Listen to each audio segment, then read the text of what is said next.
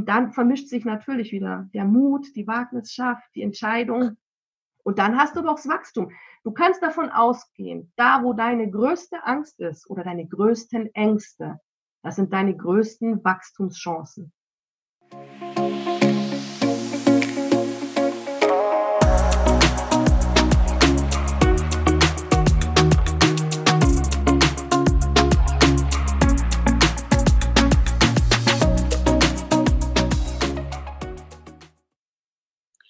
Hallo und herzlich willkommen zu einer neuen Folge meines Podcasts. Heute zur Abwechslung mit Ton und Bild. Wer mag, kann sich die Folge gerne auch auf YouTube anschauen. Dazu werde ich euch den Link in den Show Notes verlinken. Ich habe für heute einen besonderen Gast eingeladen. Das ist Michaela Forthuber. Sie ist Unternehmensberaterin, Keynote-Speakerin und Gründerin der Entscheidungsarchitektur. Ist also die Expertin, wenn es um schwere Entscheidungsfindungen geht und unterstützt Menschen dabei, ihre eigene und individuelle Entscheidungsarchitektur zu erkennen, um Entscheidungssicherheit zu gewinnen. Schön, dass du da bist, Michaela. Hi, grüß dich. Danke für die Einladung. Da waren ja schon ganz viele Worte drin mit Entscheidungen oder Wahnsinn. Ja, sehr gerne. Ich freue mich, heute dein Gast zu sein. Vielen Dank. Schön, dass du da bist. Ähm, nimm uns mal mit auf die Reise zu der Gründung ähm, der Entscheidungsarchitektur. Angefangen ähm, damit, wo du aufgewachsen bist. Du hast ja auch in mehreren Branchen gearbeitet. Gab mhm. es vielleicht in deinem Leben einen bestimmten Wendepunkt, der dir eine neue Richtung gegeben hat? Mhm. Wie, wie, wie, wie sieht es da bei dir aus? Ah, da, da kommt jemand mit den richtigen Fragen. Das wurde ich ja noch gar nie gefragt, siehst du? Ja. Also, äh, also die Entscheidungsarchitektur an sich muss ich mal vorneweg noch mitnehmen. Ähm, da gab es schon jemanden, da gab es auch 2017 Nobelpreis für den Verhaltensökonomen dafür, der macht das übers Nudging, machen wir mal Werbung für jemand anders. Okay. Das ist dieses Anstupsen, um Entscheidungen zu finden. Aber ich habe mir das so ein bisschen rübergeholt, weil gehört natürlich auch zum Entscheidungsspektrum und meine Architektur basiert noch ein bisschen auf was anderem. Aber also ich bin nicht jetzt schlichtweg der Erfinder davon, genau. Nur ein mhm. bisschen richtig stellen. Ähm, ich war schon immer selbstständig. Also ich glaube, ich war in meinem Leben nur einmal irgendwie ein Jahr lang angestellt. Und daher rührt es, glaube ich, auch, dass ich in so vielen Feldern, Spektren unterwegs war. Und mich hat dann eben auch schon immer fasziniert, wie entscheiden Menschen. Und ich war meistens im strategischen Marketing eben auch unterwegs, eben Unternehmen geführt und alles Mögliche. Also Kosmetikbranche. Ich war bei Clarence, da docken wir vielleicht auch nochmal ganz gut miteinander an. Ich war Projektleitung auch bei der Messe München mit für Museumsmesse. Ich habe, ähm, früher gab es das IMAX noch in, in München, ähm, auch mal im Kino gearbeitet und schön die Ansagen vorne gemacht vor 360 Leuten. Ganz lange ähm, in, der, in der Maklerbranche und Baufinanzierungsbranche. Und das ist, glaube ich, so der spannendste Link zu den Entscheidungen rüber. Ähm, ja, weil da ging es tagtäglich um Entscheidungen. Also angefangen, ob Menschen etwas, eine Immobilie kaufen, nicht kaufen wollen, warum nicht, whatever. Und dann natürlich auch mit den Finanzierungen. Und da auch einfach gemerkt, da hängt die Familie dran, da ist der ganze Background dabei. Ich behaupte, ganz viele Finanzberater sind viel mehr Coaches, als sie eigentlich ähm, jemals geahnt haben, weil man das natürlich alles mitbeachten muss, was sich bei den Menschen da im Leben tut, was da vorgeht, was die für Ängste, Nöte, Leiden haben. Mhm. Und das muss alles mit reingepackt werden in eine Finanzierung, in eine Wohnung, in ein Haus. Genau. Und ich habe irgendwann mal in Cambridge studiert, ähm, Master of Business Administration, und da war mein Schwerpunkt im Fach ähm, Decision Making, also auch Entscheidungen treffen und Risk Management. Das okay. habe ich aber witzigerweise echt erst später dann gemerkt. Ich habe dann irgendwann, ich, jetzt muss ich mal gucken, was war eigentlich damals, mhm. habe das mal wieder rausgeholt. Ah, wie krass, du hast dich ja damals schon um Entscheidungen gekümmert. Ja. Also so gesehen, unbewusst hat sich schon immer durchgezogen. Und ich lieb's einfach. Also mhm. bei mir findet das wirklich an, wenn, wenn Menschen, die kommen dann ihre Kraft. Also ähm, da, da hast du ein Leuchten, wenn die wissen, wo es lang geht, wenn die Orientierung da ist und dann können die auf ihren Weg gehen. Und da kannst du so ziemlich alles reinpacken, was halt draußen auch gerade so unterwegs ist. Angefangen vom Herzensbusiness über finde deinen richtigen Weg und dein Selbstwert und keine Ahnung vor allem steht als erstes die Entscheidung. Du musst dich dafür entscheiden und dann geht's los. Und da ja. habe ich halt gedacht, wie macht man das? Wie funktioniert das? Mhm. Und da ganz viele Sachen rausgefunden. Aber wann hast du dir diese Frage gestellt, wie macht man das? Ähm Ah. Was ist so der Auslöser gewesen? Und äh, nochmal zurück zu meiner Frage, wo du aufgewachsen bist. Mich, mich interessiert so, ob ein roter Faden vorhanden war oder ob es diesen Wendepunkt gab, den ich angesprochen mhm. habe. Also aufgewachsen, so ganz klassisch irgendwie ähm, in der Kleinstadt Fürstenfeldbruck da vor München. Ah ja. Aber viel auf der Welt unterwegs gewesen. Weiß nicht, klassischen Faden, glaube ich. Also ich hätte ihn jetzt, glaube ich, noch nicht entdeckt. Ich weiß es nicht. Mhm. Ähm, Kann auch nicht sein. Ist ja oft so der Fall, dass es halt hm, ja, ein Wendepunkt ich, ich glaube, ich habe mich schon immer viel dafür interessiert, wie Menschen funktionieren und warum. Also ähm, in, in meiner Familie gab es meine eine atypische Großmutter, sage ich mal, und die hat viele Dinge gemacht, die, sage ich mal, nicht so norm, normkonform ah, ja. waren. Aus der Reihe getanzt. Aus der Reihe getanzt, ziemlich ja. sehr. Und ich habe mich dann immer gefragt, warum? Und wenn ich dann oft gedacht habe, jetzt wird sie das und das machen oder sie wird so und so reagieren, dann ist das nie so passiert. Ich bin da manchmal echt da gestanden, so, hä? verstehe ich nicht. Also wenn du erwartest von einem Menschen, der geht jetzt gleich nach rechts, das ist ganz klar, das ist ganz sicher, mhm. und der biegt ab nach links oder macht eine Pirouette oder so, und dann denkst du so, hä, verstehe ich nicht. Und ich glaube, an der habe ich ganz, ganz viel rumgedoktort mhm. und bin eigentlich nie auf eine Lösung gekommen. Die Lösung kam erst 20 Jahre später, oh, okay. nachdem sie lange verstorben war und ist auch heute nur eine Annahme. Also und deswegen, aber ich glaube, das, das war so der Trigger zu gucken, warum sind Menschen, wie sie sind und warum machen sie, was sie machen und damit kam ich dann eben auf, auf die verschiedensten Formen von Persönlichkeitsprofilen, die mhm. so gängig sind und alle durchgemacht. Und da halt immer mehr in die Tiefe gegangen. Und das Entscheiden kam dann noch dazu, weißt du, das sind einfach zwei verschiedene Themen, die dann miteinander gedockt haben mhm. und wo sich dann irgendwie so die Leidenschaft entwickelt hat. Genau. Okay. Dass die Menschen Bewusstsein haben und sich trauen und es mhm. tun. Okay. Ähm, also ein Prozess, der sich so, also ein schleichender Prozess. Schleichender Prozess, ja. Also nicht, ich glaube, es gab nicht den Knall. Es gab schon Entscheidungen bei mir auch im Leben, die, die mir was abverlangt haben, allein jetzt ähm, damals ähm, nach England zu gehen. Ich habe ja auch Familie, Familie gehabt und habe Familie, ähm, zu sagen, ja, ich gehe jetzt dann mal hier. Ich möchte das, ich möchte die Chance nehmen, ich möchte da studieren. Ich war da schon auch ein bisschen älter, weil ich hatte ja eigentlich auch schon eine laufende Firma und habe dann da drüben gearbeitet und da auch nochmal zurückzugehen und sagen, Gott, jetzt gehe ich in den Supermarkt, ich arbeite am Hot Food to Go Counter. Ja. Und ähm, das waren schon auch Sachen, ja, viele zu Sachen, ich gehe ins Ausland, ich probiere da mal was. Ähm, also solche Entscheidungen gab es schon, größere und kleinere. Ich vergleiche es immer mit dem Bungee-Jump. Mhm. Deswegen kann ich ja auch nachvollziehen oder weiß, oder ich begebe mich auch gerne immer wieder, ähm, meine Freundin hat das schöne Thema Wagnischaft. Ich mhm. begebe mich auch gerne immer wieder in, in Wagnisschaften rein.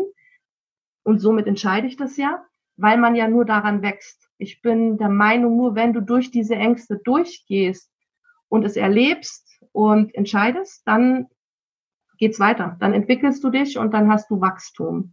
Genau. Ja, da muss man aber auch Mut aufbringen, oder? Dass man Definitiv, genau. Die können sehr zu gehen, ja, die halt auch Risiko mit sich bringen, ja.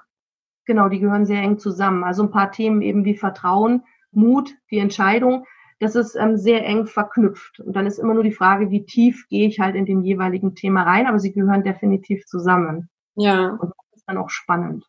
Ja, schön. Was äh, kann man denn unter dem Begriff Entscheidungsarchitektur ganz konkret verstehen? Mhm. Die Entscheidungsarchitektur ganz konkret setzt sich aus verschiedenen, ich sage jetzt mal Bausteinen zusammen, menschlichen ja. auch. Ähm, das Wichtigste ist gleich mal, dass ich das Ergebnis vorne wegnehme. Eine Entscheidungsarchitektur, ich habe die mal wirklich aufgebaut wie so ein Haus, wie so ein Kreislauf. Und ja. wäre das Ergebnis im Dach. Und das habe ich abgekoppelt, weil ganz viele denken, oh, wenn ich das entscheide und es geht schief und, hm, und hängen in dieser Schleife fest. Aber die Ergebnisse haben eigentlich gar nichts mit der Entscheidung selber zu tun. Die Ergebnisse sind ja nur die Folge daraus. Das mhm. heißt, in dem Moment, wo du eine Entscheidung triffst, ja. bist du im Jetzt. Und ja. in diesem Jetzt ist es stimmig. Da gibt es ein paar Parameter, die, die man, die du dann abfragen kannst für dich. Da habe ich auch so meine Formeln. Und dann sagst du, okay, ja, das passt. Also Kopf ist dabei, sagt, okay, Herz sagt, fühlt sich gut an, Bauch sagt, go for it. Mhm. Und dann tust du das. So. Ja. Und da ist dieses Ergebnis, was in der Zukunft ist, spielt überhaupt keine Rolle. Es spielt nur insofern eine Rolle, dass wenn dieses Ergebnis zeitverzögert eintritt, und diese Zeitverzögerung kann sein eine Minute nach deiner Entscheidung, ein Monat, ein Jahr, also das kann dauern auch, dass es als neue Information wieder reingeht. Also wenn dann irgendwas zum Beispiel eben nicht so gut gelaufen ist, nicht so prickelnd war, wie du eigentlich gehofft hattest zum Zeitpunkt der Entscheidung, mhm. dann hast du jetzt eine neue Information in deinem System, wie es halt nicht geht. Und das ist jetzt nicht so toll, war. Und das ist im Prinzip wieder der Inhalt bei der nächsten Entscheidung. Die neue Information kommt mhm. dazu und lässt sich dann vielleicht aufgrund dessen das nächste Mal anders entscheiden. Aber im Moment der Entscheidung ist das Ergebnis vollkommen dahingestellt. Es kommt sowieso immer anders, als wir denken. Ja. Also, du machst dich nicht selbstständig, weil, oh, die Sicherheit und ich kann den Job nicht verlassen. Also mhm. es gibt ja immer ganz viele Argumente, warum man was nicht macht. Mhm. Und diese Argumente liegen meistens mit dem Ergebnis in der Zukunft. Also ich denke mal, was wird passieren, wenn und habe davon eine Vorstellung. Mhm. Aber meistens tritt es ganz anders ein. Aber hat man nicht gleichzeitig ein be bestimmtes Ziel, wenn man eine Entscheidung treffen möchte, um etwas Besonderes zu erlangen, ob das letztendlich dann eintritt oder nicht, sei mal dahingestellt. Oft ändert mhm. sich das, oft wird es manchmal sogar besser, als man sich das vorgestellt hat. Das gibt es mhm. natürlich auch. Ähm, sollte man das abkoppeln oder worauf sollte man sich dann konzentrieren bei der Entscheidung? Nee. Genau, also das Ziel bleibt auf alle Fälle. Du musst ja auch noch unterscheiden, wir treffen ja ungefähr 20.000, ach ich glaube sogar viel ja. mehr, viel mehr, mhm, ich glaube so 100.000 Entscheidungen am Tag. Und da hast du ja schon mal den Unterschied, die einen sind unbewusst und die anderen bewusst. Die Bewussten sollten und sind natürlich auf alle Fälle mit einem Ziel oder einem Vorhaben oder einem Wunsch gekoppelt. Mhm. Die Unbewussten, ja, die laufen auch mal so dahin. Ähm, weil wenn du kein Ziel hast, dann kannst du ja auch nicht zielgerichtet entscheiden.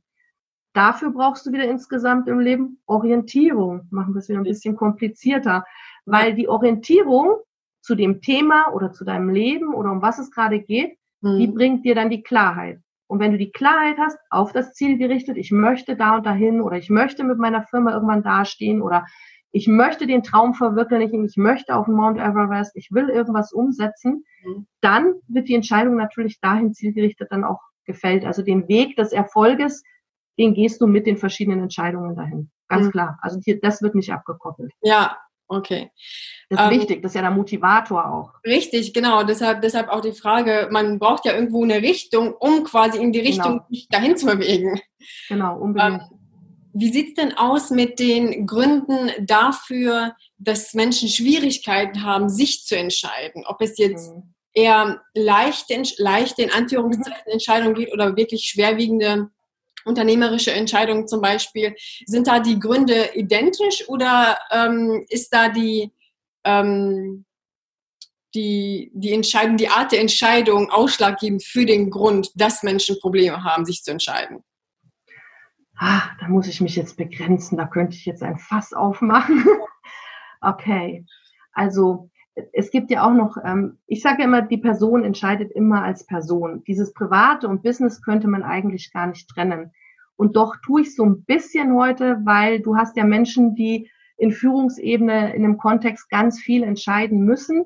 Und da ist es heute in der Tat so, ähm, obwohl es Persönlichkeitsstrukturen, ich habe immer die Entscheidungscharaktere gibt, das will ich jetzt gerade trennen an dieser Stelle, haben diese Führungspersönlichkeiten mal abgesehen von ihrem Entscheidungscharakter echt die Herausforderung, dass so viel Informationsflut da ist und das Unternehmen heute auch leider immer noch ein bisschen anders funktionieren. Also nicht, nicht unbedingt wertebasiert und alles, was wir jetzt gerne hätten und hochhalten würden, damit es wieder besser läuft.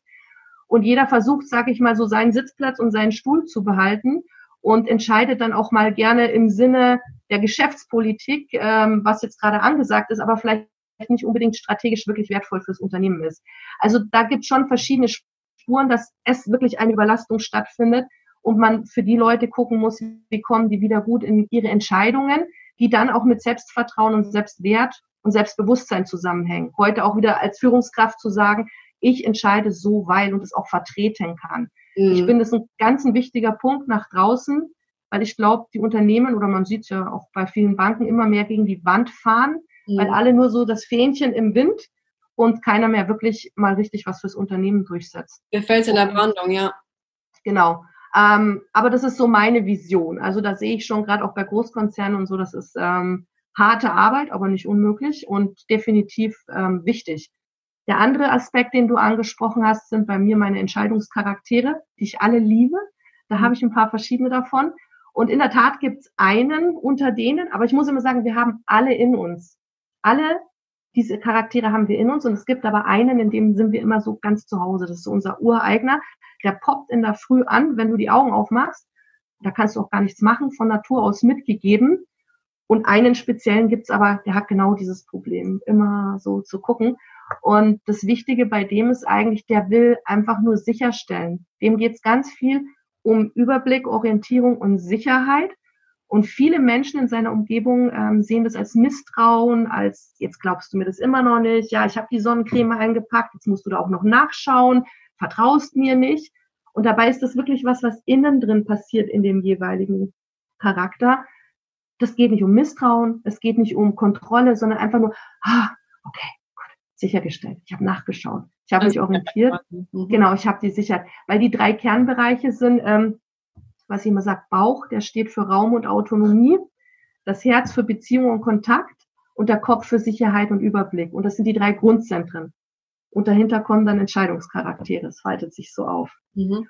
Und die sind halt so cool, weil wenn du weißt, warum du tickst, wie du tickst, dann verstehst du dich besser, dann verstehst du andere besser, dann klappen Partnerschaften plötzlich, wenn man sagt, ach ja, okay, ja, der macht das jetzt nur, damit er seine innere Sicherheit hat, alles gut. Mhm. Und plötzlich ist die Kommunikation auch eine ganz andere. Interessant und das alles nur fürs Entscheiden.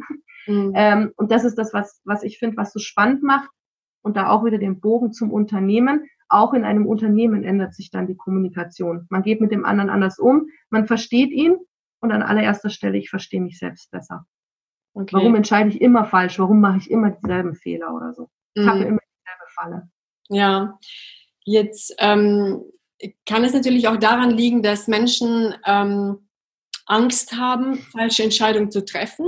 Oder was, was sind so die ganz konkreten Gründe, um ähm, ja, Entscheidungen vor sich hinzuschieben? Vor allem bei mhm. Führungskräften ist es ja ein sehr wichtiger Bestandteil ähm, des Aufgabenbereiches, Entscheidungen zu treffen. Und da habe ich auch öfter äh, erlebt, dass das vielen Menschen einfach schwerfällt. Liegt es daran, dass die Angst vor der falschen Entscheidung haben oder nicht so ganz dahinter stehen, dann ist die Frage, warum stehen die nicht ganz dahinter?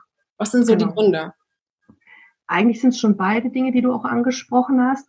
Ähm, Angst haben, die falsche zu treffen, im Business-Kontext jetzt den Job zu verlieren, ähm, vielleicht auch eben nicht so die Klarheit haben durch Informationsüberflutung, was ist jetzt das Richtige, dadurch nicht den Standpunkt zu haben und den zu vertreten. Also es ist von allem was mit drin, was du gerade gesagt hast und gerade auch privat wie beruflich, das ist egal. Du musst einen Standpunkt haben und du musst wissen, wo sind deine Grenzen. Mhm. Und das erfordert ja schon mal eine Entscheidung. Ich entscheide mich für etwas. Für meinen Partner, für das Buch, was ich lese, für meinen Chef, für meine Firma, für meine Werte, die ich habe. Mhm. Und wenn ich das für mich innen schon mal klar habe, dann, ich, ich mache das immer so in einem Radius um mich rum. Ja. Bis, bis wohin gehen jetzt meine Grenzen? So. Und wenn du dich da wieder entschieden hast, aha, also da bin ich 100 Prozent, da rückt mir gar keiner dran oder naja, da können wir drüber diskutieren.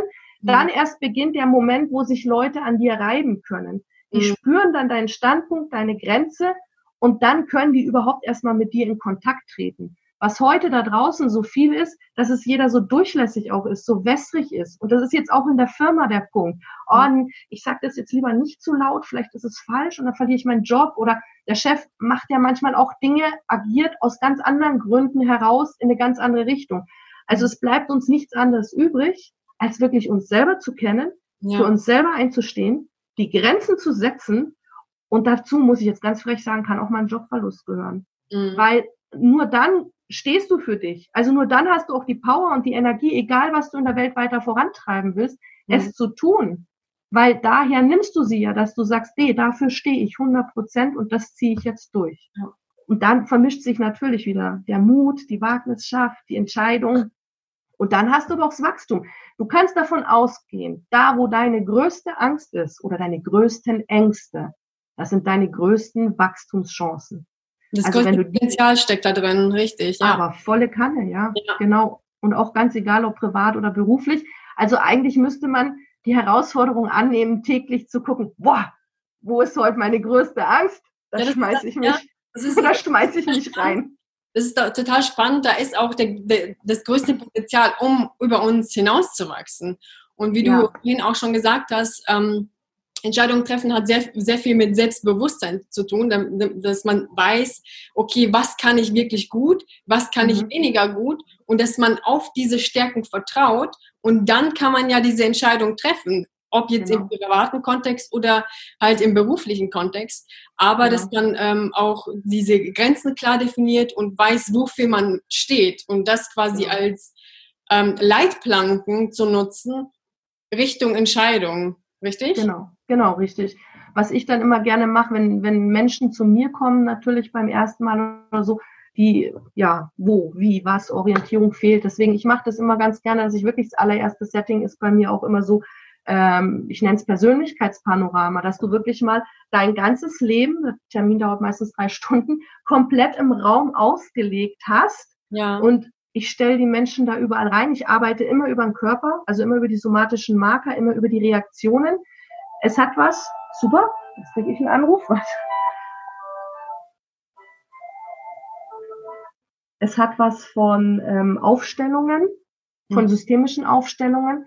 Und gleichzeitig liebe ich das eben dann zu sehen, wie reagieren die Körper. Ja. Krieg's nicht weg. Busy, busy, busy. So, wir schaffen das. Mhm. Auch eine Entscheidung aufzulegen. Ja. Ähm, genau, ich arbeite da ähm, total gerne über die Körper, weil du siehst wahnsinnig viel im Gesicht und bei den Augen und die ganze Haptik. Und das Wahnsinnige ist eben, was ich gerne mag, die Menschen auch. Also die Klarheit kommt bei dir nicht nur dadurch, dass du jetzt in allem drin stehst, sondern ich gehe auch noch komplex auf deine Zentren ein. Was sagt denn dein, dein Bauch, deine Autonomie? Was hat der für eine Regung dazu? Auch Herz und Kopf?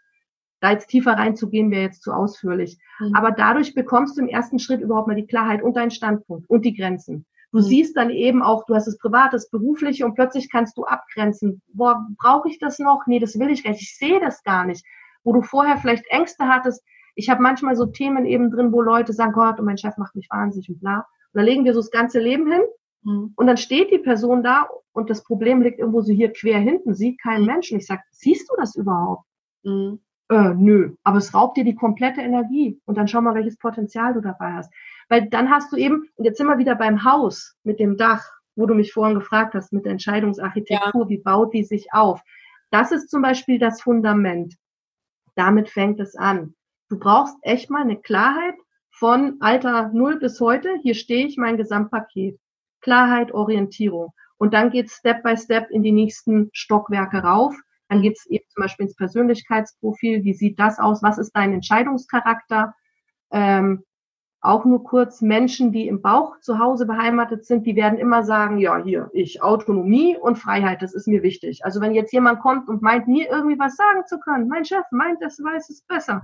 Nee, fangen wir schon mal gleich gar nicht an. Der kann bleiben, wo der Pfeffer wächst. So, ja. außer er hat was drauf. Wenn er was drauf hat und kompetent ist, dann gucken wir mal. Und ähm, Herz, klar, Beziehung und Kontakt, da ist es einfach wichtig, dass man einfach mal wieder was zusammen macht und dass man Dinge auch mal wieder bespricht und das Team sollte sich mal wieder sehen. Ich überziehe das natürlich jetzt extrem, aber einfach um es klar zu machen. Und der Kopf, der sagt bei einem Projekt am Tisch dann vielleicht mal, nee Leute, so nicht. Also ähm, wir müssen die Kosten, nee, die gehen voll aus dem Ruder. Und außerdem, wir brauchen da noch mehr Informationen und wir sollten da noch ein paar Daten sammeln und vielleicht noch jemanden dazu befragen. Und hm, so. Und jetzt siehst du schon, was das für Wechselwirkungen sind wenn du verschiedene Menschen an einem Tisch hast und wüsstest, wo die zu Hause sind und du kannst die so ein bisschen clustern, dann ist das schon gut, weil jeder hat so sein Bedürfnis, was befriedigt werden soll. Dem einen kannst du sagen, nein, nein, ich will ihnen gar nichts vorschreiben und sie haben da absolut die Freiheit und gucken Sie mal, wie Sie da in dem Projekt mit agieren. Der Herzensmensch ist auch klar, wir tauschen uns aus, lassen Sie uns die Kommunikationswege finden, damit jeder gut und richtig informiert ist und den Sie sofort kontaktieren können. Und der Zahlen, Daten, Faktenmensch, der kriegt natürlich seine Fakten. Natürlich werden wir das alles unterlegen und füttern. So, und das Ganze passiert aber in dir drin auch noch. Ja. Und also du siehst schon, die Entscheidungsarchitektur ist kein Wischiwaschi, sondern das sind nee, wirklich ähm, einige Stufen. Mhm. Und ich habe ja gerade bei ähm, Jotima Flak, die hatte gerade so die wunderbare Lighthouse Sparks ähm, Experience ähm, auf Facebook laufen. Und da hatte ich dann zum Beispiel die fünf Säulen für Entscheidungen, Loyalitäten, Selbstvorwürfe, ähm, Altersregression. Also schau, es ist ein Fass ohne Boden. Ich höre nicht mehr auf. Ja, ja. Stoppen bitte. Auch individuell. Ja. Das heißt, man schaut erstmal in die Vergangenheit, was ist überhaupt passiert. Äh, wo stehe ich gerade und wohin möchte ich mich bewegen.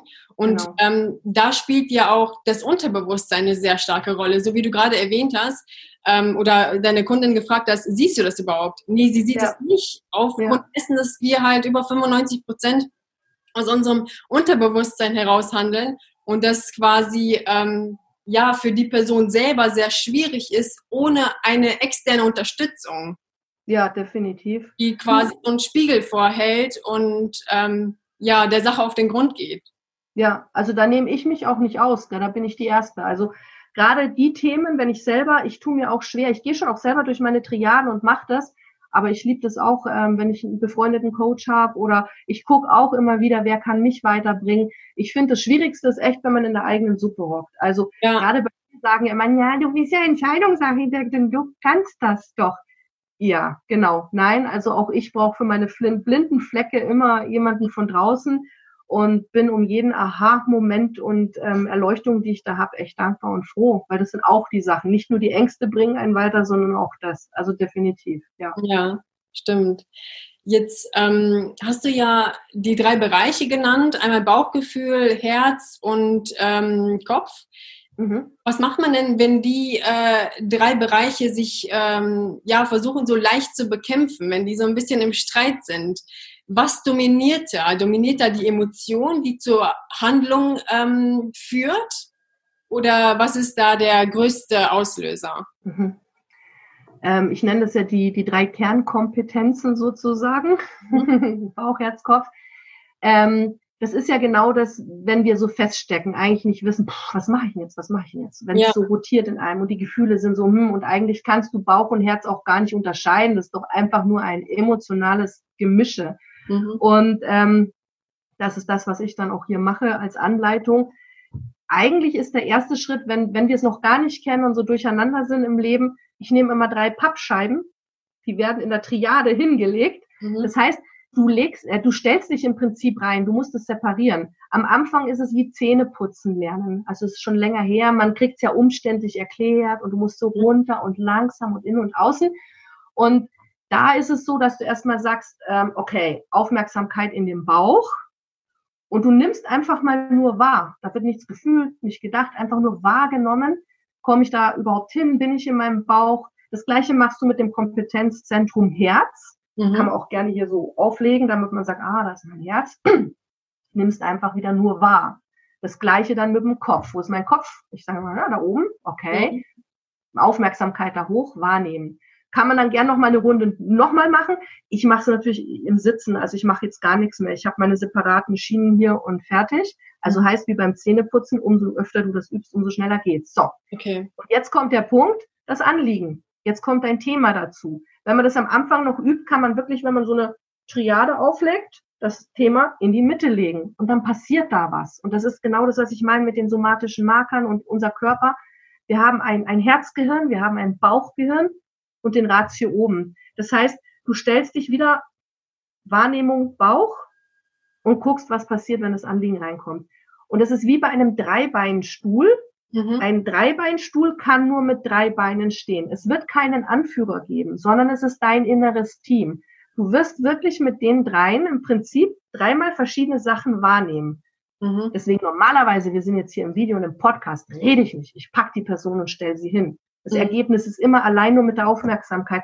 Oh krass, ist ja echt ein Unterschied, ist echt anders. Mhm. Also wer drüber reden will, am besten reinstellen und gucken, was passiert. Und mit dem Anliegen reagieren auch alle drei Zentren ähnlich wie vorhin eben gesagt, dass der Bauch gleich sagt, ja, wir machen super, setzen wir um.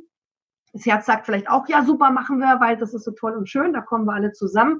Und der Kopf bremst, bremst alles aus, weil, nee, hatten wir schon mal, ist schiefgegangen. Ja. Ist unsicher. Ja. Aber es ist wirklich wie ein Gespräch. Der hört dann die anderen beiden und die anderen sagen, ach, der ist unsicher. Ja, aber wir können, das ist wie so eine Spirale, die sich dann nach oben dreht. Und am Schluss, ich war jetzt erst ähm, am Wochenende auch wieder mit einem Thema unterwegs und dann war mein Anliegen plötzlich weg und dachte ich so, okay, ah ja, okay, gut.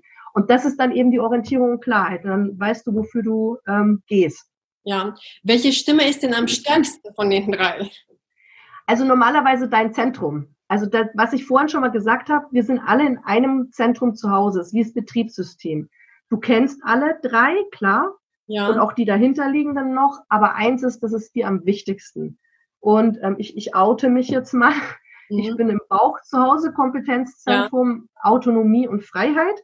Das heißt, bei mir werden meine Entscheidungen immer, das kann ich gar nicht ändern, das ist in meinen kleinen Zellen so drin. Wenn es um eine Entscheidung geht, ist das ein ganz wichtiger Wert.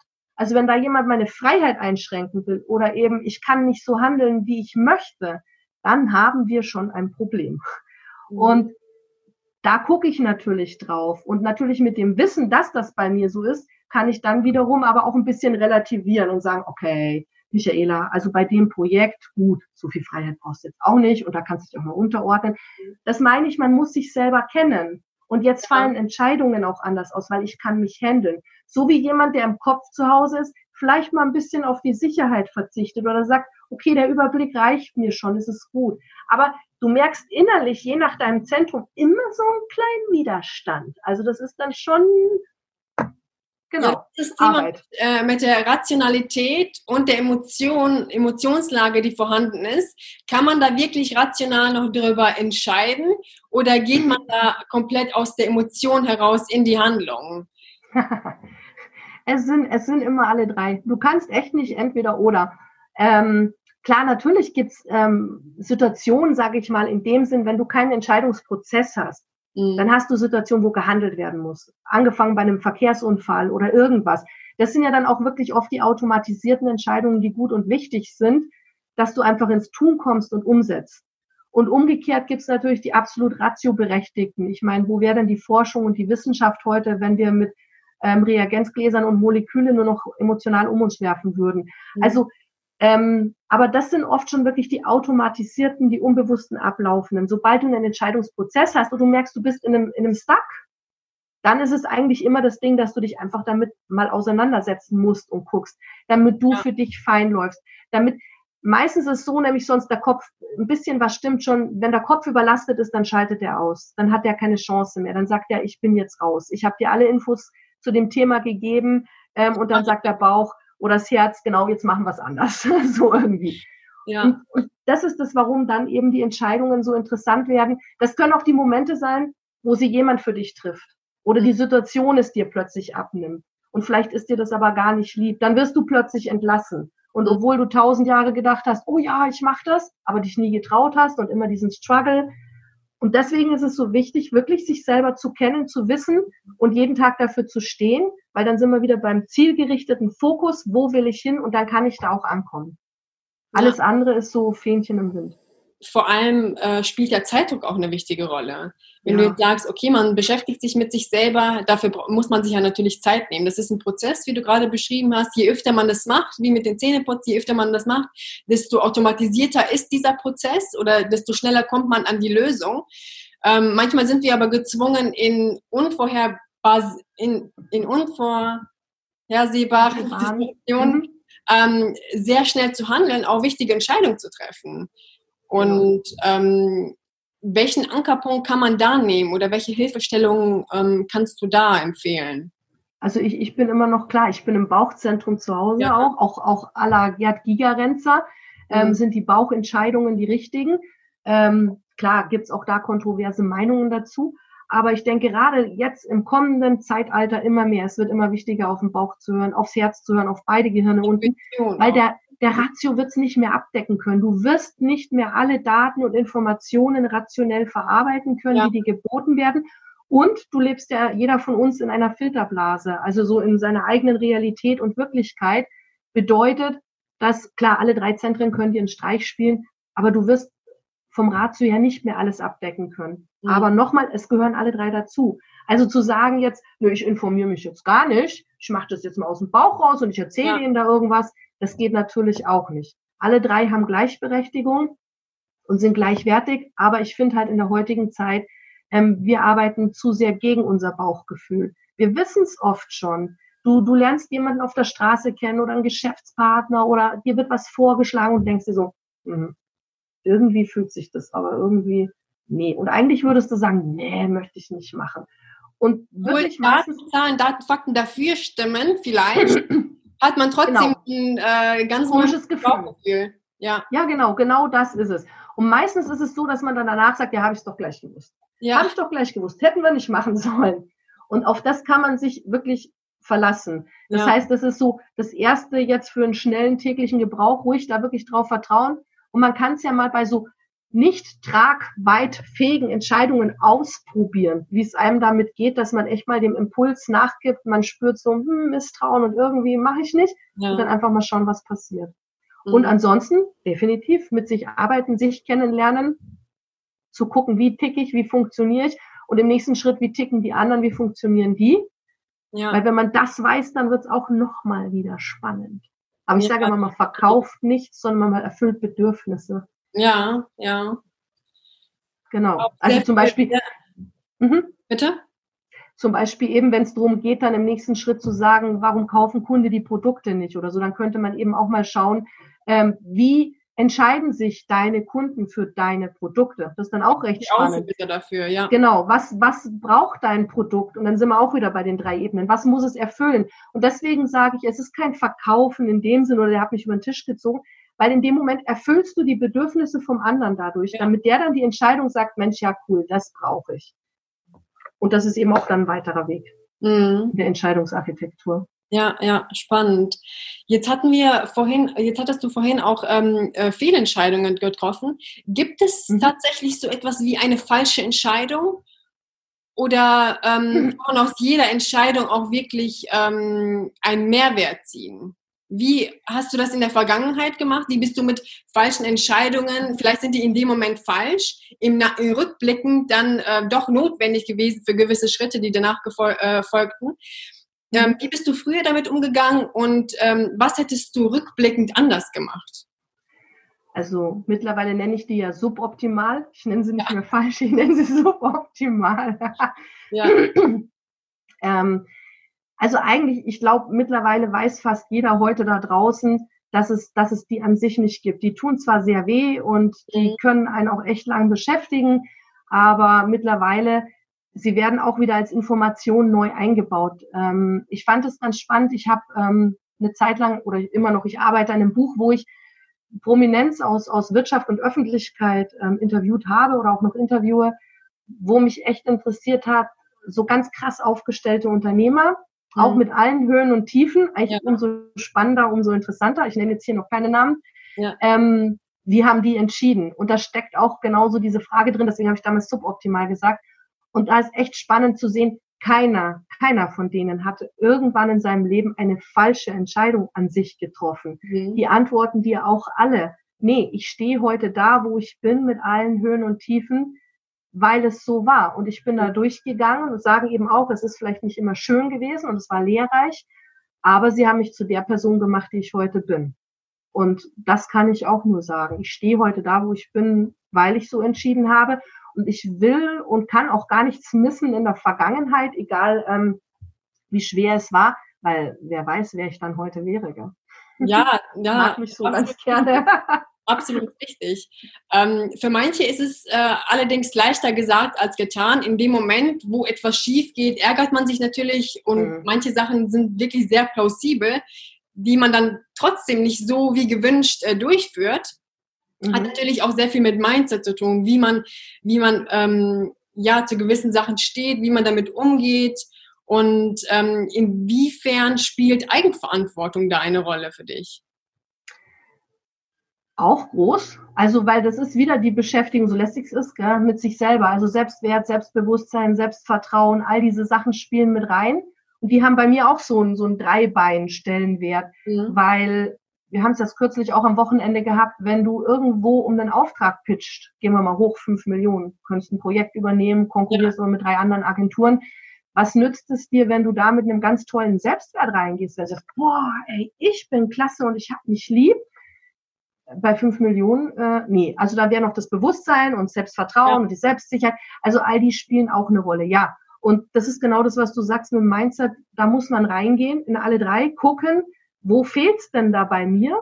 Weil, ja, und dann da auffüllen, sag ich mal. Auch das kann man und es geht. Man guckt erst, wo, wo hängt's und dann füttert man da halt nochmal was rein und stärkt das Ganze. Und auch dann hast du dieses Dreierpaket an Bord und kannst gestärkt wieder draußen unterwegs sein. Mhm.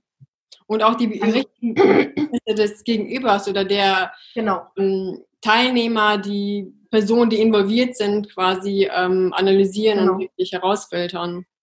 Weil ich glaube, es hat auch gerade so, wie du jetzt gesagt hast, ähm, eben, ja, ich habe eine Entscheidung getroffen und dann war das äh, total scheiße und blöd und jetzt habe ich mich voll um und eigentlich, wenn man, wenn man das mal nimmt, und das ist ja schon schwierig, das zu zerlegen, ja, kenne ich ja auch von mir. Da habe ich irgendwann eine Entscheidung getroffen, jetzt ging alles schief und das in die Einzelteile ehrlich sich selbst gegenüber zu, zu zerlegen. Was, was ist denn da jetzt dran? Was, was nervt mich jetzt daran? Woran, welcher Anteil ist da der gut dran?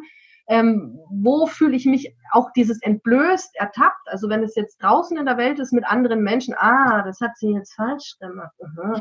Wie viel Scham steckt da drin? Also auch wirklich diese ganzen Aspekte wirklich für sich mal reinzugehen. Was ist es denn jetzt, was mich da so strugglen lässt? Mhm. Und das anzuschauen und auch das stärkt letztendlich schon wieder. Ja. Nicht einfach unbewusst, ja, war scheiße, ich, ignoriere es jetzt weg, ich mache weiter, sondern wirklich ja. zu sagen, egal wie leidvoll es ist, ich schaue mit mir selber da jetzt mal hin. Ja. Und das, auch das stärkt einen ja dann letztendlich schon. Wieder. Ja, definitiv. Und auch bringt auch Klarheit, dass man weiß, ja. was, definiere, was definiere ich jetzt als falsch und ja. was war der Auslöser, dass ich diese Entscheidung getroffen habe, die ich ja anscheinend für richtig gehalten habe, die genau. sich dann aber letztendlich als falsch entpuppt. Genau, genau, absolut, ja. Und was für Parameter haben es passieren lassen, sozusagen? Sind wir auch wieder im Außen? Ähm, durch was? Auch, ja. Genau, genau. Durch was ist es jetzt alles so gekommen? Wo du dann aber wieder bei deinem Standpunkt bist. Vielleicht ist es auch manchmal, dass man eine Entscheidung getroffen hat und den Standpunkt vertreten hat nach außen und dann war der falsch und dann wird man aus der Bahn geschmissen und dann ist es ein peinlich und überwas. Mhm. Aber vielleicht muss man auch nur wieder zu seinem Standpunkt zurückkommen. Manchmal kann es nämlich auch sein, wenn du das für dich reflektierst, nee, ist mir wurscht, ging schief, aber es ist mein Standpunkt. Ich bleibe trotzdem weiter. Weil ja. Ich vertrete das. Das ist meine Ansicht, meine Meinung. Oder dann, mein Wert eben sogar. Ja, dann liegt es vielleicht an unterschiedlichen Werten. Das kann ja auch eine Ursache sein. Genau. Und da genau. gewisse Entscheidungen einfach äh, aus verschiedenen Perspektiven be betrachtet. Ja, definitiv. Ja. Du sagst, ähm, dass wir alle ähm, Realitätsgestalter sind. Mhm. Dann ja. ähm, erklär uns mal, was wir darunter verstehen.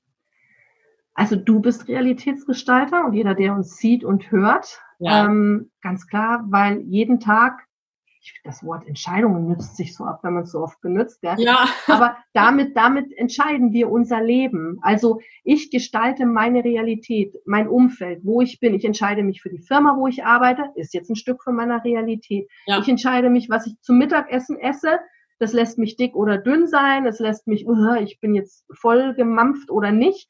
Also all die Sachen, die daraufhin eintreten, sind meine Realität. Und manchmal sind ja auch Sachen dabei, wo ich weiß, ja, mit Sport wird es mir eigentlich besser gehen. Mhm.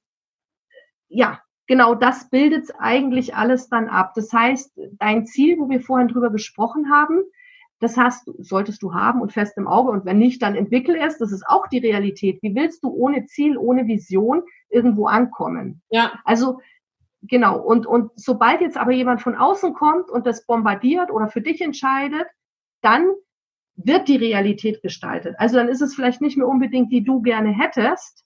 Mhm. Dann lass du das Ruder praktisch aus und jemand anders steuert für dich. Das heißt, in dem Fall auch wieder, nimm, nimm das Ruder wieder in die Hand. Guck, was los ist und steuer dein Boot selber und in dem Moment, wo du in der Früh aufstehst, sind das die verschiedenen Richtungen. Und in dieser Wirklichkeit lebst du dann auch. Also alles, was dir in deinem Umfeld nicht passt, egal ob das Freunde sind oder Bücher oder Filme oder was auch immer, die hast du reingelassen mhm. und somit wieder ein Stück deine Welt geschaffen. Also gucke, mit wem kann ich, mit wem kann ich nicht.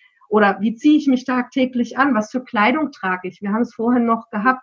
Ähm, wie fühle ich mich dann? Das ist doch deine Realität. Renne ich in der Früh schon mit dem Jogginganzug rum und das den ganzen Tag, ja, dann habe ich vielleicht auch so ein schlumpfartiges Gefühl und eine schlumpfartige Welt, ich weiß es nicht.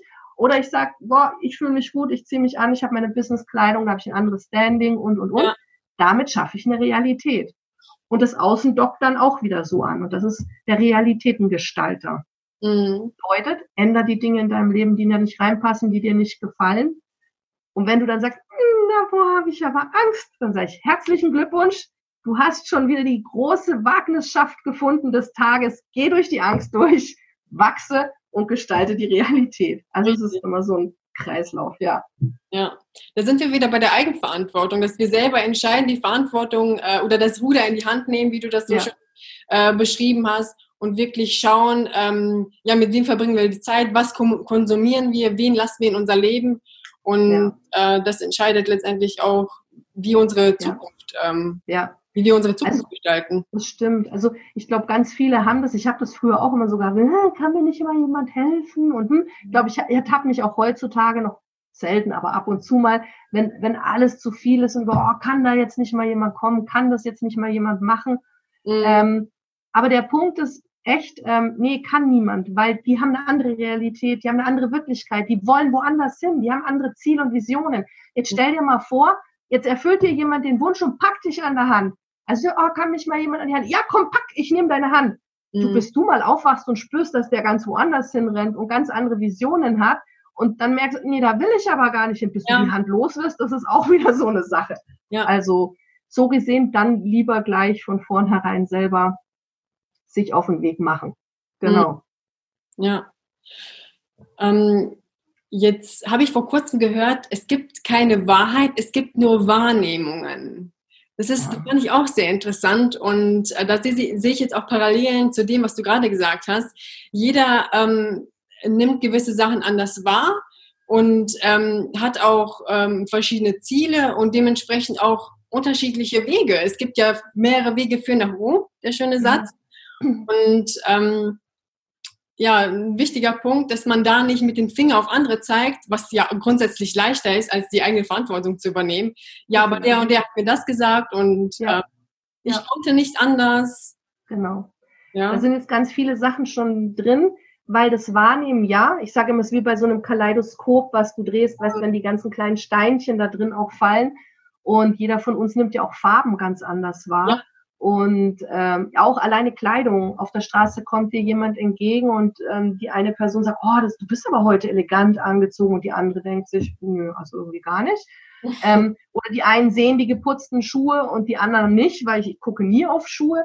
Also und auch das gilt, das hat auch mit dieser Realität zu tun. Was nehme ich wahr? Was sehe ich in meinem Umfeld überhaupt? Was ich dann ändern könnte oder nicht? Also definitiv.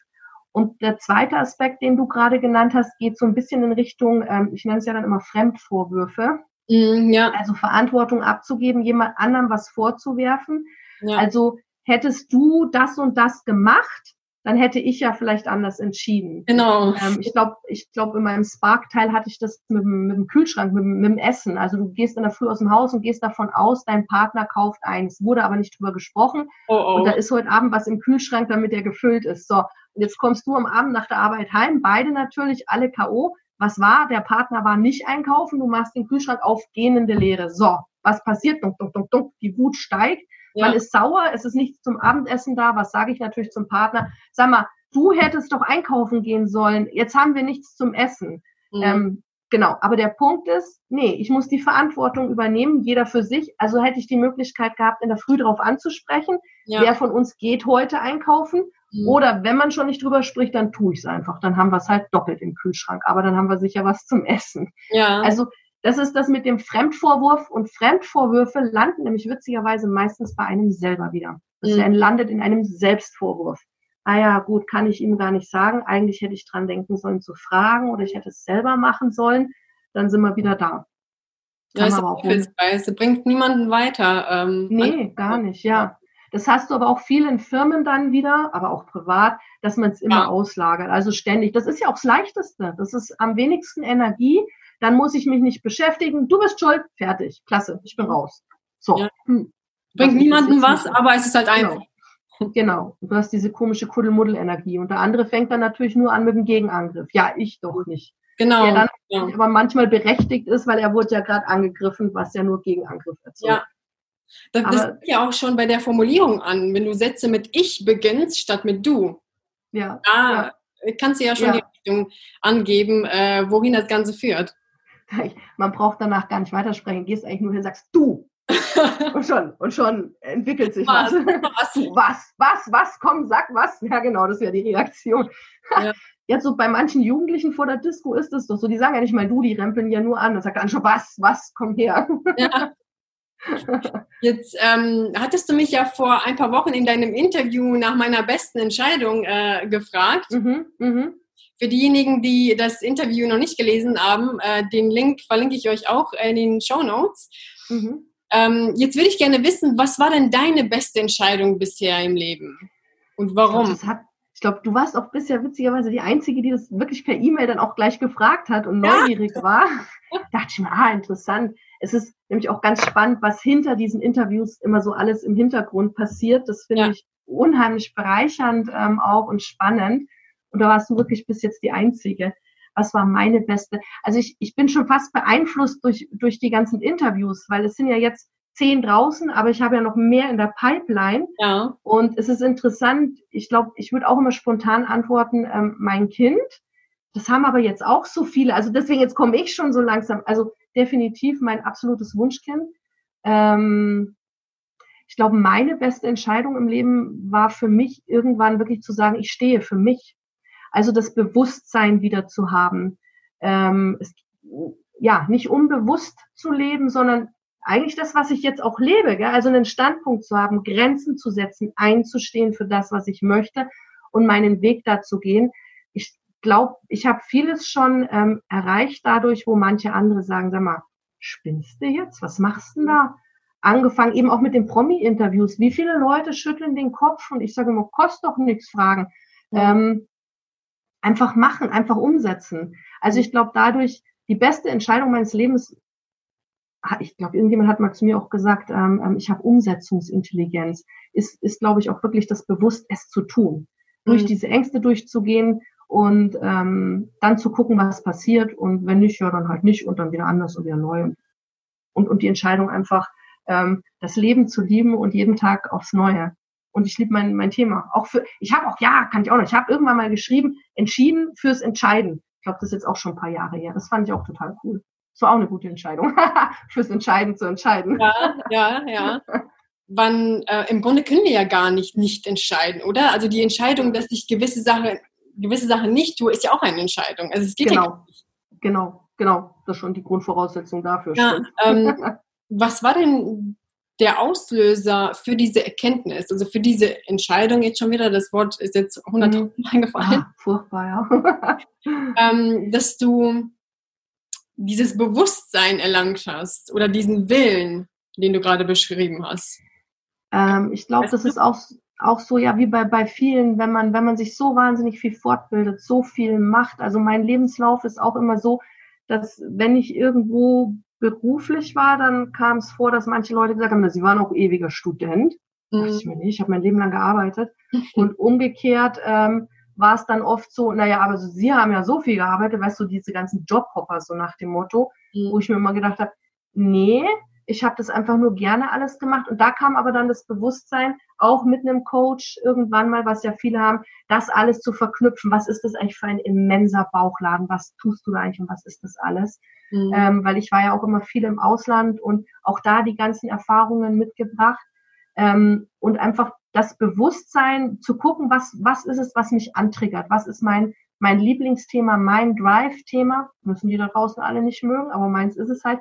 Und, und dadurch kam das dann zu sagen, wo läuft alles zusammen für mich, wo ich auch alle meine Fähigkeiten, meine Tools einbauen kann für mich, für andere und eben in die Umsetzung bringen kann. Und das war dann wirklich irgendwann dieser, dieser Point mit diesem Entscheiden. Ich habe da auch viele Irrwege gehabt und komische andere Sachen, mit denen ich noch nach draußen gegangen bin und so. Ähm, genau. Aber ich dachte mir immer, man kann auf diesen Punkt zulaufen und von da aus wieder und ich glaube, ich habe auch, ich habe so viele Bücher über Entscheiden. Ich saug das echt alles auf. Ich finde das so spannend, weil sich auch so vieles auf diesen Gebieten tut. Also wir haben vorgestern Abend drüber geredet. Wir haben ja da drin so mehr oder weniger drei Gehirne und wir sind schon der Meinung, es wird das vierte entstehen. Vorgestern war ich auch bei Frank Thelen, dem Tech-Investor, und das ist so spannend, was sich da alles tut. Neuro, ja. Neuroebene, wissenschaftlich und so. Und ich glaube, das wird ein breites Feld werden und wir können es für die Zukunft nicht mehr vernachlässigen, definitiv. Und ähm, die Firmen, die Welt da draußen wird sich ändern müssen. Die werden mehr tun müssen für sich, ähm, um sich besser aufzustellen als Mensch in der Firma, privat und überall. Ja, genau. Und jetzt komme ich schon wieder in Schwafelschau vom Entscheidung ja. und Tausende. Aber das, das war der Punkt für mich so. Davon geht alles aus. Mhm. Von diesem Punkt entscheiden und damit kann man alles antriggern und von da aus kann man überall starten. Und das, deswegen war das dann meins. Sehr schön. Dann habe ich noch vier Fragen, die ich ähm, allen Interviewgästen stelle.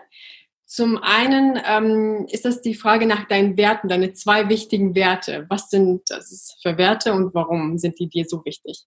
Mhm. Also den, den einen habe ich ja vorhin schon genannt, auch wenn er aus zwei Wörtern besteht, ist dieses Freiheit und Autonomie. Mhm. Ähm, ist wichtig, weil das in meinen Zellen gespeichert ist. Also ich kann gar nicht anders. Also so, sobald du mich bedrängst, und das ist sogar beides, also es ist sogar körperlich und, und auch vom, vom Mind her, dass ich mich nicht unterdrücken lassen kann, will. Und vom Körperlichen kann man sich das so vorstellen, ich habe festgestellt, Lanzarote ist für mich eine ganz tolle Insel. Diese, dieses Fels, also andere mögen da war ich mal, ja, ist sehr schön da. Ich, ich liebe diese Insel. Und auch weil flach gebaut wird. Und wenn ich auf dieser Insel stehe, und ich bin sie natürlich schon in allen Ecken abgefahren, mhm. Freiheit, Autonomie, diese Insel ist mir zu klein. Also ich könnte nicht, ich, mhm. ich würde gerne, und dann, wenn ich mich aber mal hinstelle und dann in die Körper reingehe, somatisch, ja oh Gott, diese Insel engt mich ein, ich brauche noch mehr Raum und noch mehr Platz. Genau. Also das ist absolut wichtig. Und für mich Freiheit, Autonomie hat für mich so was Gleiches irgendwie. Das gehört irgendwie so zusammen. Mhm. Ähm, ansonsten, ja, bringen mich manchmal die Leute vom Wertgeflüster auch durcheinander, was ich immer so auf meine Top 2 setzen soll, weil man hat ja immer mehr als eben nur diese zwei. Wenn ich mich da entscheiden soll, hm, hm, hm, ist schwierig. Ähm, ich glaube, Vertrauen. Vertrauen wäre bei mir auch noch ganz weit oben. Ja, Vertrauen ist wichtig. Also ich ähm, bin echt ein Mensch, der der Ehrlichkeit liebt ähm, und umgekehrt natürlich auch das Vertrauen in die Menschen gibt. Und auch da entscheide ich mich lieber manchmal eine Wahrheit zu sagen und eine Watschen mitzunehmen oder durch wieder was durchzumüssen. Ähm, aber das ist für mich hundertmal mehr wert. Und deswegen, ja, es sind wieder eng geknüpft, der Vertrauen und ja, ähm, Wahrheit. Genau, also würde ich jetzt mal so stehen lassen. Das wären so meine obersten. Genau. Okay. Ja. Was ist dir besonders wichtig, was du ohne Geld nicht hättest? Was ist mir besonders wichtig, was ich ohne Geld nicht hätte? So, die Frage muss ich ja glatt mal wiederholen. Ha. Da kommt jetzt gähnende Lehre. Also nachdem ich, nachdem ich auch schon alle Lebenslagen hatte und habe, von viel Geld und wenig Geld, von ich kaufe ein im, im Regal im Supermarkt in der untersten Reihe, weil die Packung doppelt so groß ist und halb so viel kostet wie die Marken oben. Und umgekehrt aber auch, ähm, es kenne viel einzukaufen, viel zu haben, die teuren Sachen, die Marken, die irgendwann echt gar keinen Sinn mehr machen. Ähm, wenn du dann in die Range gehst, dass die Labels nicht mehr draufstehen, aber ja, nee, nee, also ich finde Luft, Liebe, Atmen hört sich jetzt bescheuert an, aber ähm, Gesundheit, ich hier, Lungenentzündung, genau, Gesundheit ist eigentlich mein oberstes Gut. Da könnten wir noch drüber reden, wie viel Geld man da manchmal dafür braucht. Da sind wir auch Klassengesellschaft geworden. Das ist ein wichtiger Punkt, ja. Genau. Anfang bei der Ernährung. Genau, also das ist immer teurer als ungesund. Genau, das stimmt auch. Genau, also da könnten wir jetzt noch mal extra reingehen, genau in das Thema. Da, da hätte ich dann doch noch was zu sagen. Aber das ist ja dann schon wieder eher politisch und, und ethisch zu ja. betrachten. Es ist ja schon schlimm genug, dass man jetzt dafür viel Geld braucht, damit man ja. dann gesund ist und sich gesund ernähren kann. Genau. Also ansonsten würde ich sagen, nee. Also materielles, nice to have und erleichtert vielleicht auch manchmal das Leben, aber nö. Du sagtest gerade, Freiheit ist dir wichtig. Mhm. Inwieweit ähm, hat Freiheit mit Geld zu tun für dich? Du gar nicht so viel manchmal. Man meint immer, weil, aber erstens, man muss nicht erster Klasse fliegen und wenn man sich Zeit nimmt, schafft man es auch einmal um die Erde zu Fuß. Ähm, ich fand, ich fand es immer ganz faszinierend in Indonesien, weil ein Teil meiner Familie da auch herkam und ähm, wie viel du da, die Verhältnisse, weißt du, damals war mein Kind noch nicht da und wenn du dann mit, mit, damals waren es noch D-Mark, mit 100 D-Mark in den nächsten Laden gegangen bist, da, da war ich King, ja, da sind die alle gesprungen beim Einkaufen. Habe so Babywäsche damals gekauft und ähm, ich hatte dann fünf, fünf, die mich bedient haben und jeder ist nur zack und ich habe das Gefühl gehabt, die, die 100 D-Mark, die waren unendlich. Ich bin mit dem Koffer extra nur damit nach Hause gefahren. Ähm, also deswegen äh, Reisen, es kommt immer darauf an, wie viel Komfort du beim Reisen willst und wie du es gestaltest und ob du Angst auch vor der Welt hast. Wenn du in Länder gehst, wo du sagst, nee, da gehe ich lieber in ein Hotel mit Security oder ob du sagst, okay, Backpack und ich guck mal. Wobei sich das mit Kind dann später auch geändert hat. Aber ohne geht's halt gar nicht, ne? Ohne kommst du nicht so weit. Nee, das stimmt. Das dauert zu lange. ja, das stimmt. Aber theoretisch wird es gehen. Genau. Aber ja. So, zur nächsten Frage. Was würdest du zuerst im gesellschaftspolitischen Bereich ändern, wenn du die Macht dazu hättest? Ein Beispiel, wenn ein, ein Fach in der, äh, in der Schule ähm, implementieren, ein neues Fach, Okay. Oder also, neues Gesetz verabschieden. Was ist dir da äh, besonders wichtig jetzt so ganz spontan? Ich, ich trage mal noch viel höher. Eine Vision dafür würde mich vielleicht, weiß ich nicht, wie viel mich dafür verurteilen und nicht so auch egal, ist ja mein Standpunkt. Ich würde Politik und Wirtschaft trennen. Ähm, die, die Kirche wurde ja schon mal abgetrennt. Das fand ich gut. Und jetzt ist erst Zeit, dass Wirtschaft und Politik mal getrennt wird. Ähm, und in der Schule, oh mein Gott, ja, in der Schule. Ha, ja, wo fangen wir denn da an? Ja. Also, also Wo fangen vielleicht, genau, in der Schule würde ich das Fach einführen. Ähm, das bräuchte aber noch einen Namen, den habe ich jetzt noch nicht. Ich sage ja immer, Ideen entstehen nicht im Kopf, sage ja nicht nur ich, sondern ganz viele dabei raus in der Welt, sondern zwischen den Köpfen. Und ich fände, wenn da so 24 Kinder in einem Klassenzimmer sitzen, dann ist da so viel Ideenpotenzial, weil da 24 Köpfe sitzen, die jetzt zwischen den Köpfen Ideen haben könnten. Und wenn das schon im Heranwachsen passieren würde, was, was eben ein Bill Gates auch heute schon praktiziert, indem er sagt, was ist das und wie kann ich es machen, wie kann ich es umsetzen und sich die Köpfe dazu holt, das fände ich genial. Also das würde ich in der Schule auf alle Fälle mal machen. Ja, so sehr Ideenschmiede, so ja. Fachideenschmiede, wie geht's? Und dann dürfen wir die Funken springen. Genau, aber zwischen den Köpfen, das ist das Wichtige. Ja. Weil die meisten machen es immer nur so in ihrem Kopf und das funktioniert nicht. Die Ideen da funkt zwischen den Köpfen. Ja, der Austausch. Genau. Jetzt kommt die Frage aller Fragen. Ah, ja, ist das, na, okay. die letzte Frage jetzt auch. Was würdest mhm. du tun, wenn du unsichtbar wärst? Was, das ist ein cooler Gedanke. Was würde ich tun, wenn ich unsichtbar wäre? Boah, also ich, ich bin, ich habe ja eine Sache, ich bin total neugierig. Das ist ganz schlimm bei mir. ich bin auch neugierig. Ich habe in den Gallop-Stärken ähm, ähm, die, dieses, jetzt habe ich es gerade vergessen, wie heißt es nochmal, meine Wissbegierde, genau. Und wenn ich unsichtbar werde, ich könnte jetzt so sagen, ich würde überall meine Nase reinstecken, was mich nichts angeht, um meine Wissbegier zu befriedigen. Das ist, das ist so spannend. Viele, viele ähm, verbinden ähm, ja Spionage damit, also jetzt ein bisschen ah, nee, gar nicht, nicht Spionage, ja. aber so diese Neugier ja. ähm, herauszufinden, an Informationen zu kommen, an die man nicht kommen könnte, wenn man sichtbar wäre. Genau, genau. Ja? Ich sehe schon, du hast das Gen auch. ja, unbedingt. also ja, und ja, auch, auch vielleicht auch Menschen beobachten, an die man sonst nicht rankommt. Also ganz Stimmt, toll. Ja, ist auch Bill Gates, ich würde mich mal daneben setzen in seinem Wochenendhaus, wenn er so seinen ganzen Sack Bücher dabei hat, liest und mhm. seinen Kühlschrank voller Cola Light leert, dann würde ich mich mal ganz still daneben setzen und heimlich gucken. Wäre ja sonst gar nicht möglich. Also es muss gar nicht immer so die Spionage sein.